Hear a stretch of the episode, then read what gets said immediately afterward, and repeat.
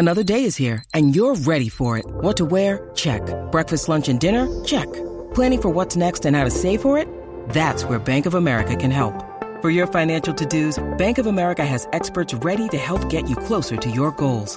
Get started at one of our local financial centers or 24-7 in our mobile banking app. Find a location near you at bankofamerica.com slash talk to us. What would you like the power to do?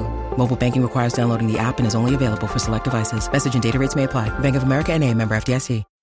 When you need mealtime inspiration, it's worth shopping Kroger, where you'll find over 30,000 mouthwatering choices that excite your inner foodie. And no matter what tasty choice you make, you'll enjoy our everyday low prices, plus extra ways to save, like digital coupons worth over $600 each week. You can also save up to $1 off per gallon at the pump with fuel points. More savings and more inspiring flavors make shopping Kroger worth it every time. Kroger, fresh for everyone. Fuel restrictions apply.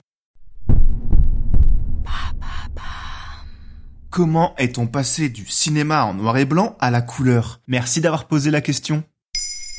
Malgré ce que l'on peut croire, la couleur est arrivée très tôt au cinéma, quasiment dès ses balbutiements au début du XXe siècle. À l'époque, faire des scènes en couleur consistait ni plus ni moins à colorier les bandes de pellicule à la main. Ces bandes, évidemment, étaient en noir et blanc, et des ouvriers avaient pour mission de les colorer. Un travail qui, vous l'imaginez bien, était titanesque. Ainsi, l'un des films les plus iconiques des débuts du cinéma, Le voyage dans la lune de Georges Méliès, a été colorisé dès 1902. Mais si la technique s'est améliorée avec l'usage de pochoirs, il faut admettre que ce procédé n'était pas optimal. Alors très rapidement, dans un but d'efficacité et de performance, des nouvelles solutions ont été imaginées. Et ça s'est passé comment exactement? Ce qu'il s'est passé, c'est que la logique s'est inversée. Plutôt que de colorer des bandes en noir et blanc, on s'est dit qu'il était plus logique d'essayer d'enregistrer des images directement en couleur. Et c'est ainsi qu'est apparue la caméra Technicolor à la fin des années 20. Alors dit comme ça, ça paraît simple, mais créer cette caméra fut un véritable tour de force. C'est à Albert Calmut qu'on attribue cette invention,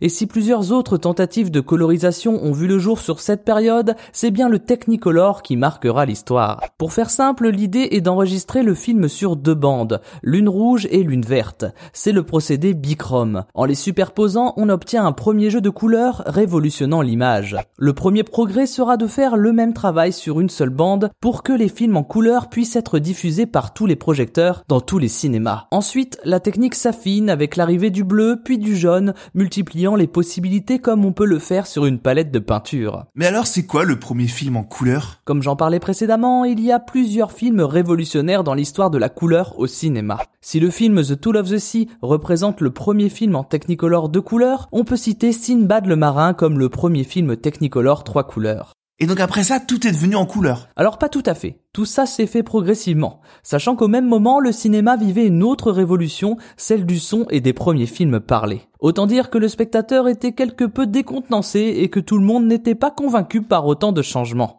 Mais certaines majors décident de foncer sur la couleur, notamment Warner Bros qui réalise de nombreuses comédies musicales en Technicolor. Et au-delà des films, les publicités et les dessins animés s'y mettent également, popularisant un peu plus la technique auprès du grand public. Petit à petit, des super productions en trichrome arrivent, mais les stars féminines hésitent à tourner en couleur, trouvant le noir et blanc plus artistique. Certains films représentent parfaitement cette transition, notamment Le Magicien d'Oz, dans lequel les scènes de la vie normale sont en noir et blanc et les scènes de rêve en couleur. Mais juste avant les années 40, notamment avec le succès d'Autant en emporte le vent et les nombreux Oscars reçus par la société Technicolor, la couleur marque les esprits. Pendant la Seconde Guerre mondiale, elle devient un gage de qualité et un argument marketing pour un film. D'année en année, les techniques s'améliorent, s'affinent et deviennent moins coûteuses, changeant ainsi le visage du cinéma à tout jamais.